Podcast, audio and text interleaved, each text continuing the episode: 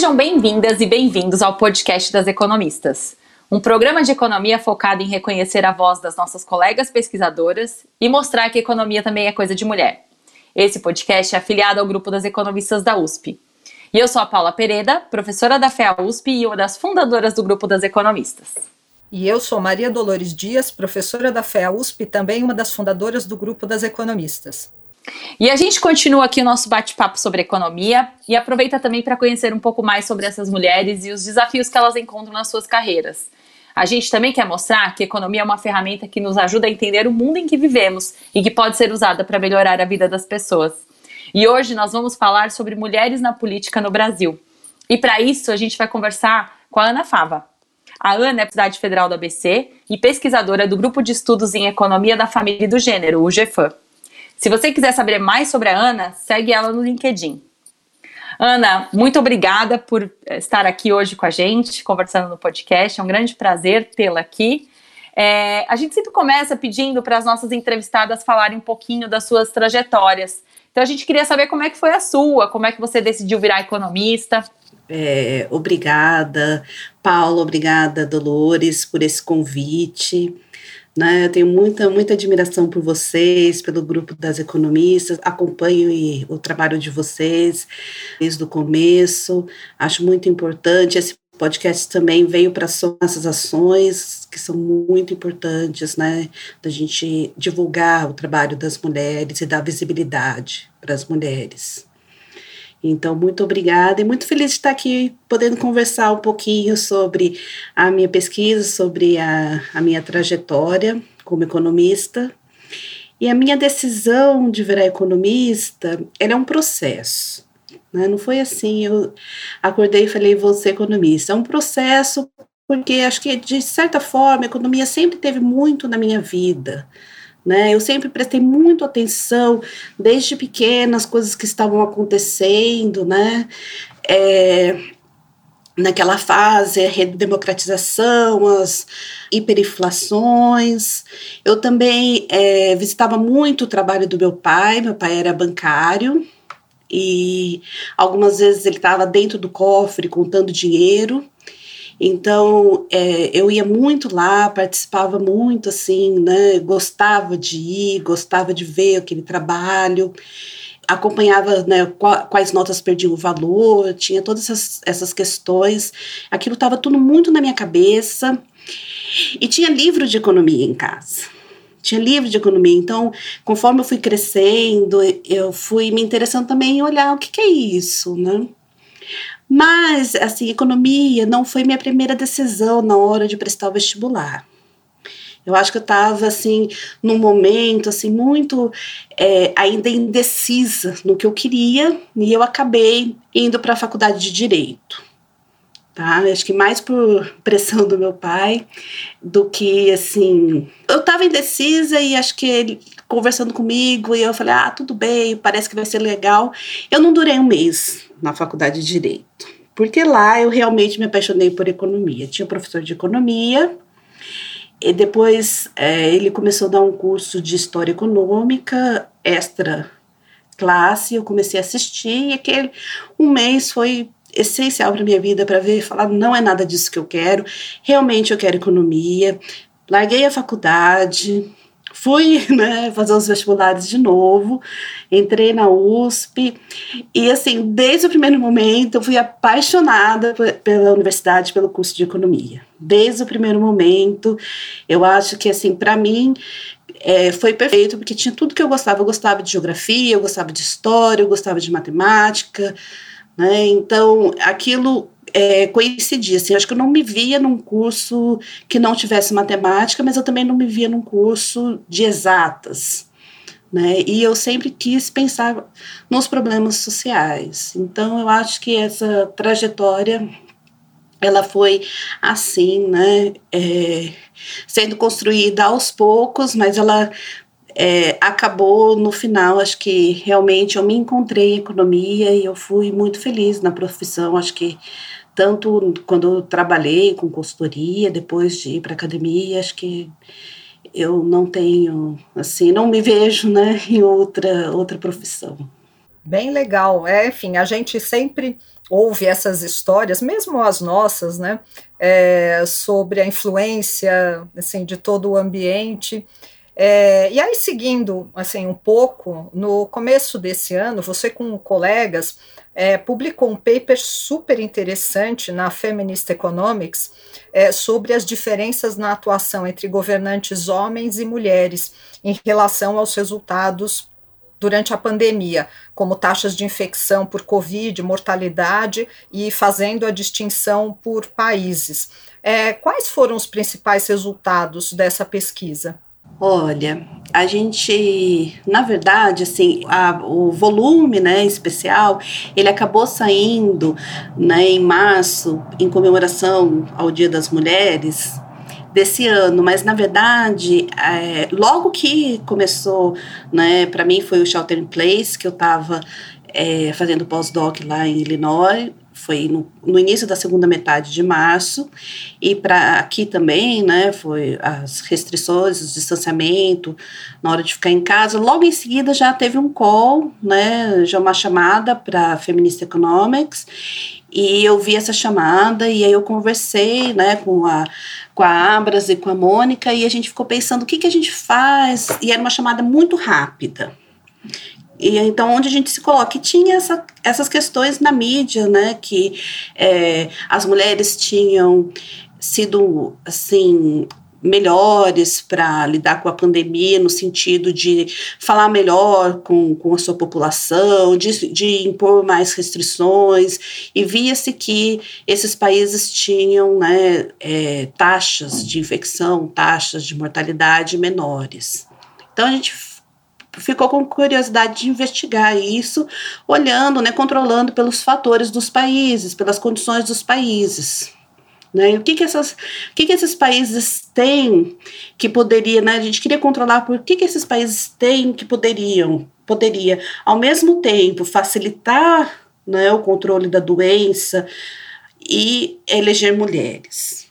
Né? Então, como a gente estava é, nessa questão assim de olhar pra, para os países a, e a gente não tinha muitos casos de mulheres, né, tinha que ser naquele momento, a gente não fez essas questões que, essas metodologias, né, para tentar eliminar essa questão que é a preferência dos eleitores, que é essas características específicas de países, né, que faz com que eles estejam melhor preparados para receber né, para receber, não, para lidar com a pandemia, e é, também eleger mulher. Né? Então, que é a preferência do eleitorado. Então, a gente resolveu tentar controlar por esses fatores, né?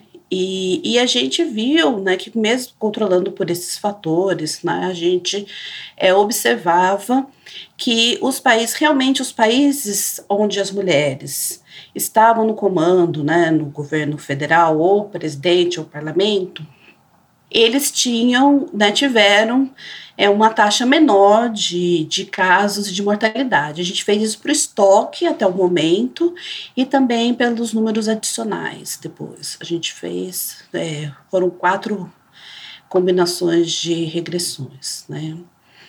É, e a gente viu que realmente isso é, acontecia né? É, mas quando a gente olhava controlando para a saúde, é, para a cobertura né, de saúde universal, de qualidade, porque tem esse índice né, de saúde universal que não entra só se tem, mas também a qualidade do serviço de saúde universal, a gente viu que os países, né, se tivessem a mesma condição né, dos países que os homens eram estavam nos chefes, né, no comando, tivessem as mesmas condições que os países onde as mulheres estavam no comando no momento da, do início da pandemia, eles também teriam lidado melhor com a pandemia.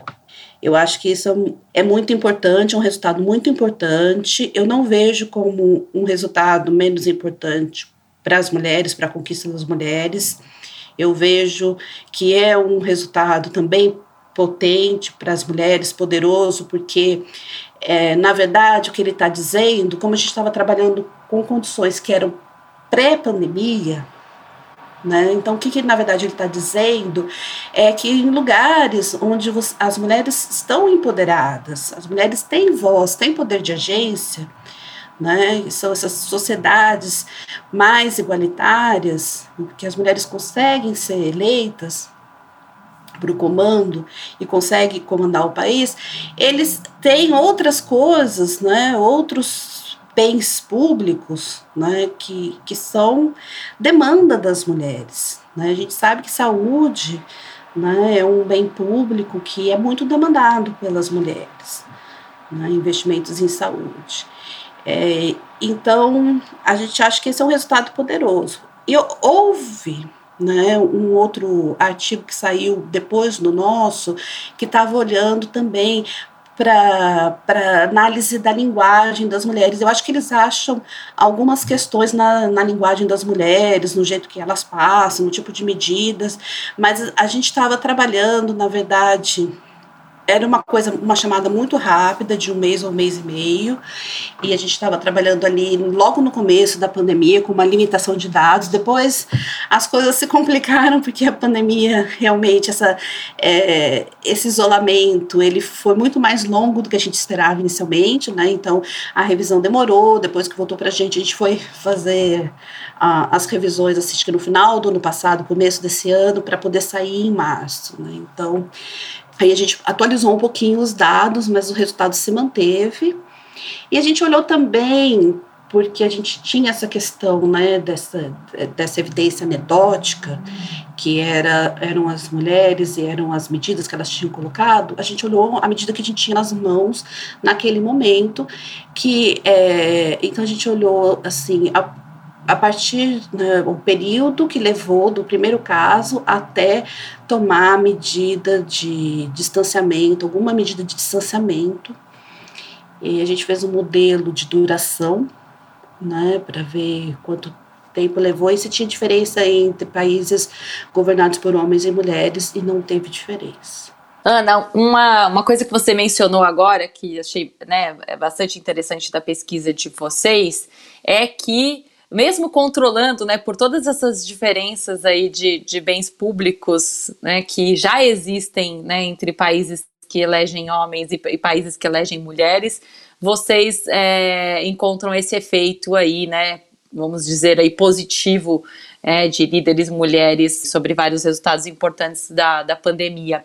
Vocês chegaram a, a tentar entender um pouco mais se esses efeitos, né, se a gente pode dizer que eles são relacionados então à comunicação, como você colocou, né, de que as, as mulheres líderes elas comunicam melhor com a população, então a população fica mais instruída ali a, a a, a, tomar né, decisões, ou se uh, teve alguma diferença no, no, tipo de política e de restrições é, colocadas para a redução né, dos efeitos nocivos aí da pandemia?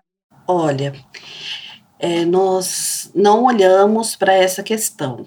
Né? É, mas sim, tem um, um artigo que olhou para essa questão de comunicação e eles encontraram efeitos. Né? Nós não olhamos para essa questão, a gente o que e nós não diferenciamos também o tipo de medida. Assim, nós pegamos qualquer medida que tinha sido adotada. Acho que não, peraí, a gente diferenciou é, a principal, né, que seria é, naquele momento. Alguns países adotaram em maior grau ou menor grau a questão do ficar em casa, né? Ou era ficar em casa, assim, não sair de jeito nenhum, como na Espanha, que não, não podia sair, ou era mais uma coisa como eles chamavam lá nos Estados Unidos, que era ficar em casa, assim, tentar não ir muito distante de casa, tentar não ir para lugares fechados, né?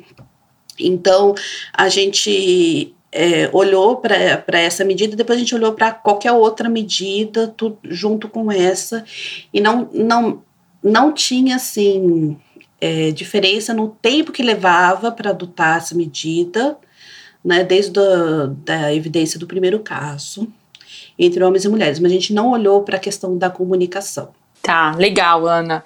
E, e outra coisa que me chamou a atenção na, na sua fala, né, você mencionou um pouco da de, dessas diferenças dos, dentro dos países que elegem homens e mulheres, o que poderia até potencializar esse efeito que vocês encontraram, né?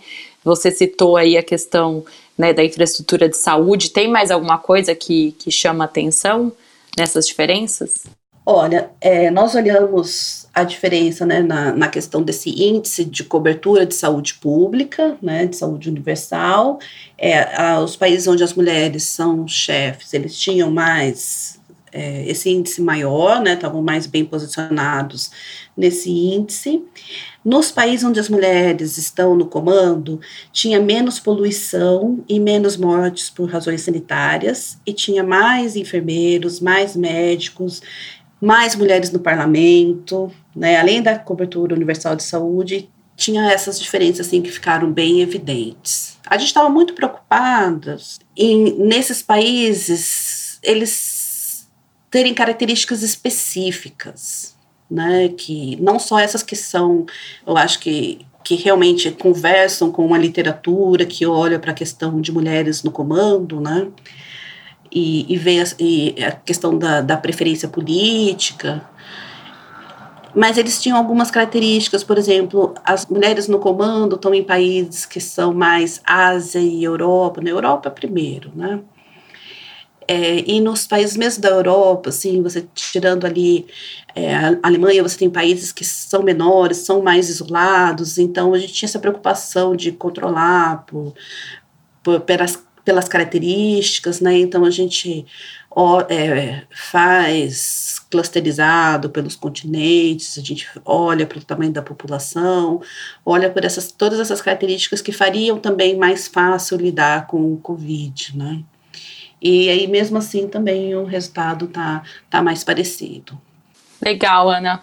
É, acho que dá, dá até pra gente né, dizer que esses países tem muito mais igualdade de gênero, né, do que os países que não, não elegem as mulheres, pelas características que você elencou aqui.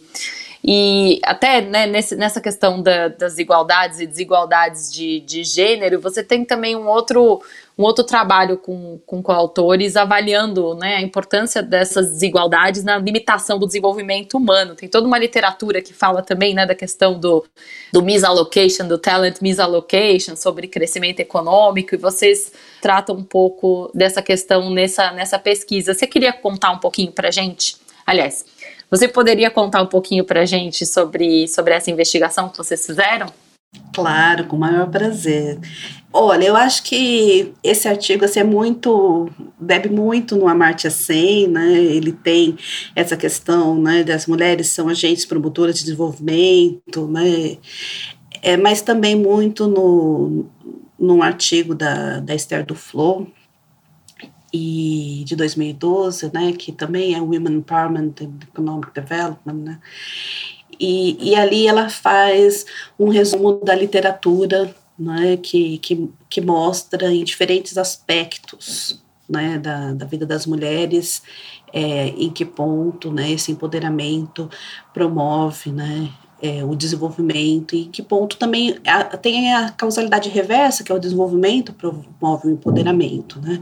E a questão dela ali naquele artigo é se é, tanto o desenvolvimento como o empoderamento feminino, se eles são capazes de gerar um círculo virtuoso, né? Que, que vai sempre promover mais empoderamento feminino e mais desenvolvimento, né? E, e infelizmente a conclusão dela que ela traz para aquela pesquisa é que não isso não acontece, a gente tem que estar sempre promovendo é, empoderamento feminino, sempre promovendo desenvolvimento econômico, e eu acho que isso, a gente está no momento, estamos num momento muito importante de se dizer isso, porque nós estamos num momento de retrocesso econômico, a gente já vinha num, num momento de crise e acho que essa pandemia vai, já atingiu a gente, atingir os outros países, mas assim, tem um potencial de continuar atingindo, né? Tem um potencial de, de ser disruptora, né? E de repente promover fechamentos de economia, outras questões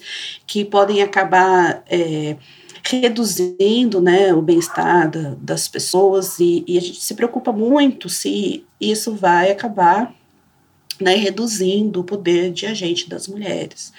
Né?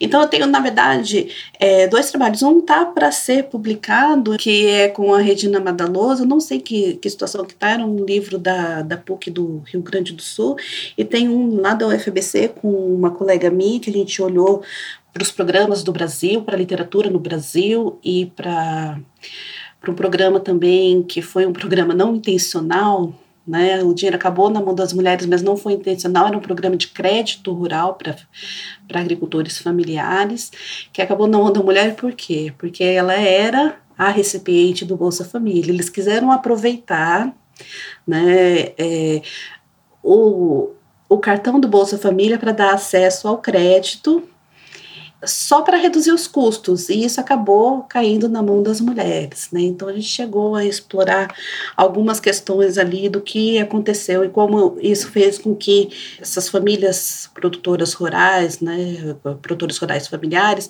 investissem mais nas produções que são né, tipicamente comandadas por mulheres ou exercidas por mulheres, como pequenos animais, né, que são as granjas, é, a, a criação né, de, de estufas, porque é a horta que a mulher toma conta, né, que são aquelas atividades rurais, mas que ficam no entorno da residência da família, né, porque tem, tem essa, essa relação, então, e que é, geralmente é só a mulher que põe o trabalho dela, né, então tem essa questão, acho que foi é, uma coisa, assim, bem interessante, um, um programa bem interessante para o Brasil.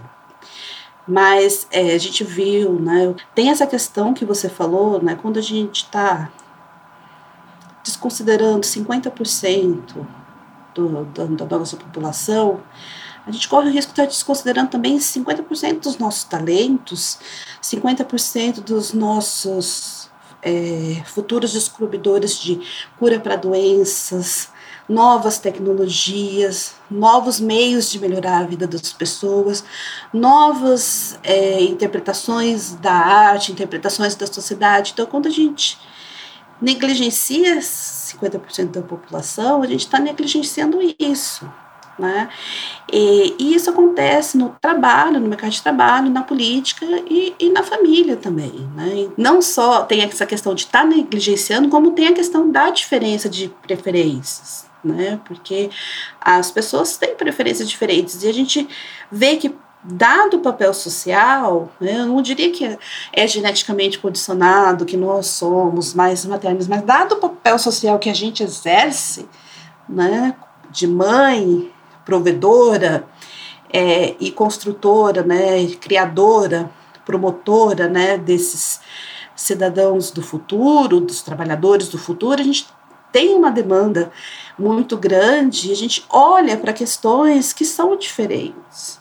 Né? Então, acho que também é interessante que tem é, pesquisas, por exemplo, que estão olhando é, colocar mulheres em parlamento e aí ver que os homens vão priorizar questões que têm a ver com o dia a dia deles e as mulheres vão priorizar questões que têm a ver com o dia a dia delas. Então, se elas são responsáveis por buscar água, elas vão demandar qualidade de água, acesso à água. Se eles se deslocam mais para trabalhar, eles vão preferir melhorias nas vias de, de, transporte, nas vias viárias, né? Então, é, tem essas questões que, que, que aparecem assim, muito documentadas na literatura, né, da questão da, das preferências de acordo com aquele papel social que você exerce. Né? E aí o que acontece? Quando você leva isso em consideração, por exemplo, diferentes preferências vai culminar né, em diferentes investimentos em diferentes habilidades que as pessoas vão ter e isso vai causar complementaridade no trabalho. E como a gente viu na, na literatura né, de economia política, é, acaba também levando a diferentes demandas por tipo e por quantidade de serviços de bens públicos, né? e até uma complementaridade na criação dos filhos né, que é, é uma coisa muito poderosa. Então, eu acho que eu gosto muito dessa fala do Amartya Sen, que as mulheres são agentes promotoras de desenvolvimento, né, dentro, não só porque elas são agentes, mas porque elas têm essa responsabilidade familiar, né, e elas cuidam do bem-estar, né, da, da família, elas trazem né, esse papel social, né? Então, isso é muito importante. Eu acho que a gente viu isso também nesse artigo que a gente publicou na Feminist Economics. Eu acho que, na verdade, ele tem, né, no final, ele tem essa conclusão que, assim, dando voz e agência para as mulheres, né, como trabalhadoras ou como políticas, né, o país se beneficia né, e se beneficia de um desenvolvimento econômico mais inclusivo e, e equitativo. Muito legal essa, essa sua fala, Ana, né? É, a gente vê agora uh, vários artigos sendo publicados demonstrando isso, tocando, né? Demonstrando essa importância aí de você ter representatividade aí para a construção de uma sociedade mais justa, né? Em que todos estejam ali é, com as suas, as suas preferências, né? Contempladas. E até um desses pontos importantes né, é a, é a própria representatividade, como você colocou, que as líderes uh, mulheres, elas, você vai ter mais mulheres no parlamento, né? E você vai ter. É, é, aí eu acho que esse é um, é, um, é um círculo vicioso aí interessante dentro do que você co é, comentou do, do Amartya Sen. Né? E assim, a representatividade parece simples, né? Mas desde a ginasta que ganhou ali nas Olimpíadas, né? Ganhou duas medalhas e que no mês seguinte, tinham mais de 200 meninas no ginásio onde ela treinava, é, se candidatando né, a, a virar ginasta, desde pequenas coisas assim que o Nut pode promover, é, promover, até questões mais, mais profundas, como você está colocando aqui. É, complementando, né, enfim, um pouco todas essas questões, né, assim, o teu interesse, o teu entusiasmo aí com o tema de diferenciais de gênero, é, assim, me recorda a tua participação né, no, no grupo de estudos em economia da família e do gênero, GEFAM, que também vem fazendo um trabalho excelente né, de divulgação científica com os encontros, webinars. Assim, você pode contar para a gente como tem sido essa experiência de estar num grupo discutindo também a temática de diferença de gênero? Olha, maravilhoso. É uma experiência maravilhosa. Estou muito feliz com esse grupo. Eu não estava aqui no Brasil quando o grupo foi criado, eu entrei um pouco depois, né? Eu sei que a, a Daniela Vaz, a Lorena Hakak a Solange Gonçalves são né, as, assim, as idealizadoras desse projeto, estavam no comando desde o começo. Lógico que eu estou aqui é, não falando o nome de várias outras colegas maravilhosas que comprou esse grupo, algumas que eu já conheci e outras que eu tive o prazer de conhecer por esse grupo, que ele tem esse papel também, né, de conectar a gente, né, de nos unir. Ele dá esse espaço de visibilidade, que são os seminários quinzenais, onde a gente tem apresentado, tem visto né, apresentações é, de muita qualidade, tanto nacionais como internacionais. A gente teve o um encontro, né, que foi o, o segundo encontro brasileiro né, de família, gênero e economia, esse é, foi chamada de trabalhos, nós tivemos muitos trabalhos de muito boa qualidade. Eu tive o prazer de participar na seleção dos trabalhos. Eu tive o prazer de participar num, numa das, assim, como presidente de uma das mesas do, do Keynote Speakers, né, que foi da Shoshana Grosberg, da Universidade de São Diego, e teve a abertura pelo Pierre André Chiapurri, que também, né, ele junto com a Xoxana são dois grandes nomes em economia da família, ele era da Universidade de Colômbia, mas os dois, né, vêm da, de Chicago, né, tem ali a base, assim, muito ligada ao trabalho do Becker, que é um dos, é um dos fundadores da nova economia da família, né, e assim, também nós estamos com uma chamada para edição especial na Brazilian Review of Econometrics, que vai até dia 12 de novembro. É muito legal, acho que essa oportunidade também de ter né, essa edição especial, pensada em economia da família e do gênero. Tem sido muito intenso, assim, as, essa cooperação, né, esse lugar que a gente tem para estudar, para ver o que as outras estão falando, o que as outras estão estudando, os, os resultados, até é, na questão, por exemplo, às vezes a gente tem um grupo de WhatsApp, sai uma dúvida de, de questões de dado, a gente tem essa conexão. Então, assim, um grupo que está muito potente. É, eu acho que esse, é, a gente tinha falta né, de um grupo né, nessa área, né, principalmente que gênero é uma coisa que já estava mais difundida, né, estudos de economia do gênero é uma coisa que já estava mais difundida aqui no Brasil. Mas economia da família ainda está incipiente, né? Então é, é, muito legal a gente ter esse grupo que traz também a economia da família. E a gente está pensando em tornar esse grupo uma associação, né? Então vamos vamos ver se a gente consegue dar mais esse espaço, né? Mas o pessoal que está na organização aí do grupo é muito ativo, muito bom. Para mim tem sido excelente, assim. É, acho que potencializa, né, dá mais vontade ainda de estudar, né, de ficar no, nessa área que eu vi um pouco de dificuldade de ter com quem conversar, né, então eu acho que ele vem preencher esse lugar e vem unir as pesquisadoras e, e isso tem ampliado até os temas de pesquisa e, e as nossas competências, acho muito legal. Muito legal mesmo. Com certeza.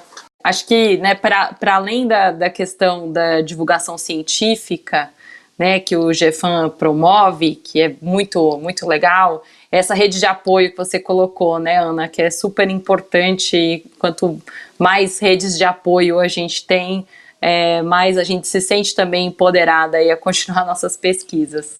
Isso, é, enfim, um pouco né, complementando, acho que a, a, a nossa, né, enfim, é, divulgação de todas essas atividades, eu acho que também tem um papel de é, estimular também nossas colegas, mesmo que trabalhando em outras áreas, né, não só na área de é, ou de gênero, ou de família, ou de trabalho, ou saúde, é, mas é, em geral, né, de buscar é, um pouco construir esse coletivo. E agora, assim, enfim, a gente está já se encaminhando né, para aquela nossa questão é, que a gente ama, porque em geral são, né, enfim, é, a gente aprende muito com os depoimentos né, de, de todo mundo que, com quem a gente conversa, que é, é, Ana, se você pudesse voltar no tempo, o que, que você falaria para a jovem Ana? se eu voltasse no tempo e encontrasse Aninha perdida por aí, eu acho que eu diria esses clichês que a gente sabe que é o que acontece quando você é mulher e principalmente quando você é mulher numa carreira dominada por homens, né? Eu acho que eu diria para ela: acredite mais em você, que você é capaz, você não é profissional de segunda linha. Né? Eu acho que eu também falaria para ela: não trabalhe tanto para os outros sem reconhecimento, porque é uma coisa que a gente acaba fazendo, a gente carrega muito piano na profissão, que não são coisas que vão dar aqueles pontinhos na progressão, ou que vai dar visibilidade, ou que tem retorno em pesquisa. Né? E eu, principalmente, eu acho que eu diria isso, e assim, eu digo para muitas mulheres, porque me parece que nós temos essa hipótese: assim, para ser uma mulher profissional, a gente tem que ser muito forte às vezes muito mais forte do que o homem. Então eu diria para Ana Nova assim, não seja tão forte que você precisa. Tá tudo bem que você é forte, mas se você precisar, peça ajuda porque todo mundo precisa de ajuda. A gente não existe sozinho, né? E, e a gente também é, cria na interação. Né? A gente cria na interação, a gente melhora na interação, produz na interação.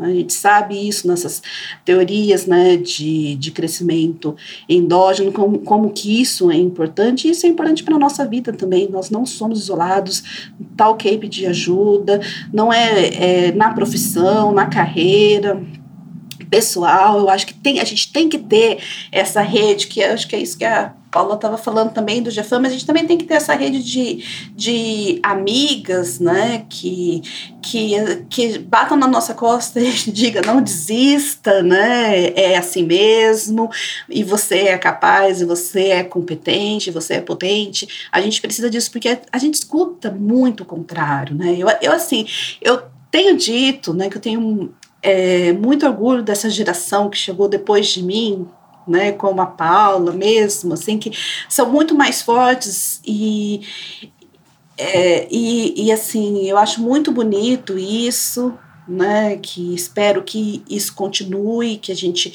tenha mais cuidado em educar as meninas, né, que as meninas têm, elas têm capacidade, elas têm competência, elas têm, é, não têm limites porque são meninas, né, elas podem fazer várias coisas, né? E a gente vê, né? Você falou, vocês falaram da, da Rebeca, acho lindo, mas a gente vê também aquela menina Raíssa, que coisa mais fofa, né? E você vê o depoimento dela dizendo que a prima é, treinava junto com ela, mas parou de treinar por causa de preconceito, né? Mas que ela não ligava. A gente vê que bonita essa participação dos pais, né? Que assim, desde muito cedo, assim, viajando junto com ela, levando ela para competições, assim, viajando o Brasil, né? Saindo lá do, do Nordeste pro o norte, agora eu já não sei direito onde que, é, que ela é, mas para competições no sul do país. Acho que é do Maranhão, né? É, do Maranhão. Para competições no sul do país, então assim, olha que deslocamento de ônibus, né? E, e, muito apoio, né? Muito. A gente precisa realmente apoiar essas meninas porque elas são capazes de conseguir. Muito legal, Ana. E até, Ana, é muito interessante isso que você colocou, né? Eu, como mãe de meninos, né? Eu tenho meus dois meninos, eu acho que é uma preocupação minha mesmo também, pessoal, não só né, as mães educarem as mulheres para se sentirem ali, ali né, é, potentes para fazer qualquer coisa, mas também educar os nossos meninos, né, é, a, a, não, a não a potencializar nenhuma diferença né, das mulheres. Eu vejo meu filho já desde pequenininho, assim, não sei se vem da escola, não sei de onde vem, falar, ah, menina não pode fazer isso, menino não pode fazer isso. E essa é uma preocupação que eu tenho ali né, dentro da minha família também, de falar, não, né, todo mundo pode fazer o que quiser. Pois é, né, Paula? Eu acho que toda vez que eu encontro uma amiga que diz assim, ah, eu tive um menino, eu vou criar um filho feminista, eu, eu sempre digo, assim, baseado em experiência própria, é, assim, não se cobre tanto, porque você é só uma, a sociedade tem um papel, né? a sociedade tem um papel, não adianta claro. a gente ser só uma, né? Assim, a gente, é, é lógico que a gente fala, a gente educa, eu acho muito importante também a a participação do pai, a presença do pai, né, como é que o pai lida com, com as questões, como ele participa. Né, eu não falo ajuda porque né, é, é uma sociedade, né, essa família é uma sociedade para criar bem-estar para os seus membros e para criar né, novos cidadãos, novos trabalhadores. Ela é essa fábrica, né, a gente estuda isso, né? ela é esse essa parceria mesmo, né? Então, se a gente não ajuda um ao outro, a gente participa, né? Assim como as mulheres foram participar da força de trabalho, porque o salário real dos homens caíram e elas foram empurradas para a força de trabalho, a gente vê isso muito né, no década de 80, 90 no Brasil, também os homens têm que participar em casa também, né, e dar esse exemplo, e a, a escola, os pares, né, mas assim, se eu puder te dar um conselho, é respira fundo e espera, porque com o tempo melhora. Eu acho que com o tempo eles vão escutando mais, a gente vai falando mais, eles vão escutando mais, eles vão prestando mais atenção é, nos pais, que eu acho que a gente tem também uma geração de pais mais engajada, né, mais é, também assim atenta às questões de gênero, né? Eu acho que isso é muito importante também super obrigada. Foi um papo incrível, não só de pesquisa, mas, enfim, sobre a carreira, sobre, é, enfim, sobre a própria família. E a gente fica por aqui agradecendo a participação da Ana. E o podcast das economistas continua em alguns dias. Assine nosso feed para você saber quando a gente vai subir mais um episódio. O podcast das economistas é uma produção afiliada do Grupo das Economistas da USP. A Laura Carpusca e a Paula Pereda são as coordenadoras do podcast, e os demais membros do Comitê das Economistas são a Fabiana Rocha e a Maria Dolores Dias. Nosso produtor de som é o Fernando Iani, a nossa cantora é a Flávia Albano e o trompetista Alan Marques. Nossa designer é a Tata Mato. É, nossa entrevistada de hoje foi a Ana Fava. Muito obrigada e até o próximo podcast das Economistas.